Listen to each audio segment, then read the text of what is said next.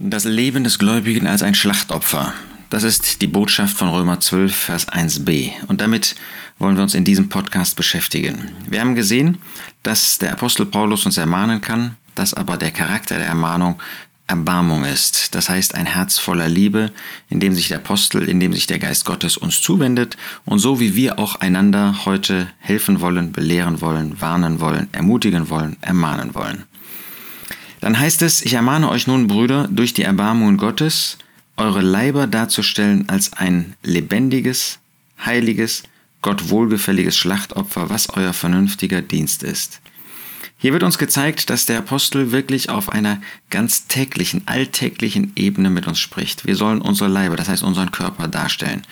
Da wird nicht gesagt, dass der Körper sich darstellen soll, also die Verantwortung liegt natürlich nicht in dem Körper. Der Körper ist ein Gefäß, der Körper ist ein Instrument, das Gott uns Gläubigen gegeben hat, um seine Gedanken zu verwirklichen. Aber die Verantwortung dafür, was wir tun, die liegt in uns. Wir haben die Verantwortung, wir als Gläubige jetzt, wir als Geschöpfe sollen mit unserem Körper recht umgehen. Ähm, also auch wenn der Körper sündigt und die sündigen Taten werden natürlich vom Körper ausgeführt, dann ist das immer noch meine Verantwortung und nicht der Körper. Also die Sünde liegt nicht im Körper, sondern die Sünde liegt in mir. Und das neue Leben, das Gott mir geschenkt hat, auch dafür bin ich verantwortlich, es zu verwirklichen. Es liegt eben auch nicht im Körper, sondern es liegt in mir, Gott hat mir das gegeben. Wir sollen unseren Körper, das heißt, es ist sichtbar, was ich tue, ob ich das verwirkliche, was der Apostel Paulus hier sagt.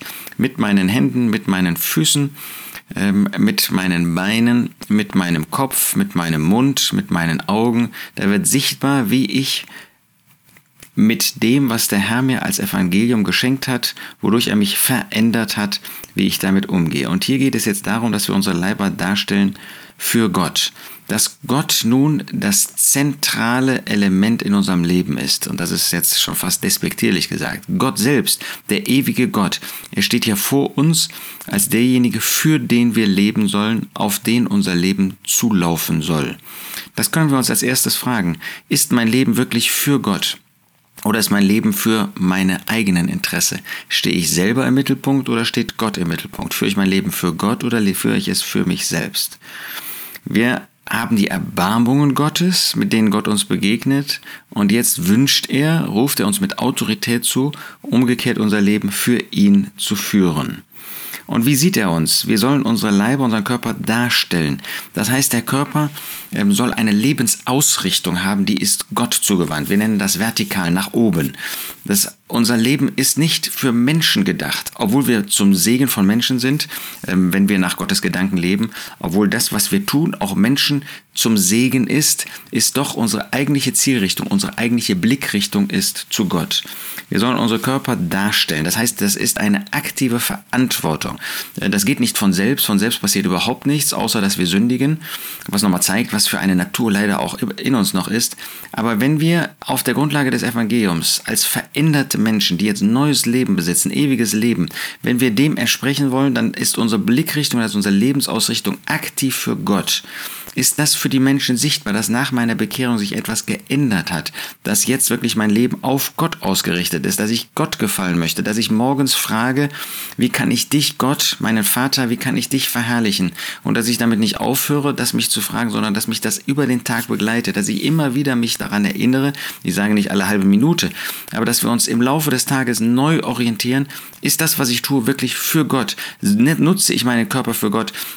Und das können und sollen wir in, unserer täglichen, in unserem täglichen Leben. Also es geht nicht darum, ähm, dass nur der das tut, der jetzt ähm, seinen Beruf aufgibt oder teilweise aufgibt. Das ist ja sowieso ähm, nur für einen ganz winzigen äh, Anteil von Gläubigen ist das von Gott gedacht. Gott möchte, dass wir in unserem täglichen Leben, ob im Haushalt, ob in der täglichen Arbeit des Berufes, da sollen wir unser Leben für Gott führen. Also geht nicht dafür, darum, dass wir das außerhalb unseres Berufes tun und deshalb möglichst viele ihren Beruf aufgeben. Das will Gott überhaupt nicht. Gott möchte, dass wir uns in dem Beruf bewähren als Christen. Das ist, worum es dem Apostel Paulus hier geht. Nicht, äh, dass jetzt irgendwie so eine geistliche Klasse, eine geistliche Elite heranwächst. Solche, die meinen, sie werden dadurch christlicher, sie werden dadurch geistlicher, ähm, dass sie ihren Beruf reduzieren.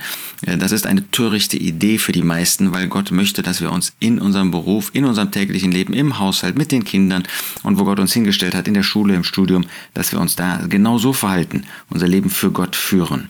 Wir sollen unsere Leiber darstellen als ein Schlachtopfer.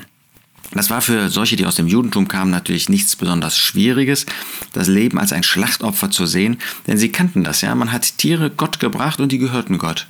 Und so ist das jetzt hier auch. Ähm, wir sind natürlich kein Schlachtopfer, aber wir sollen unser Leben so führen, dass wir ein Bewusstsein haben, wir leben für Gott.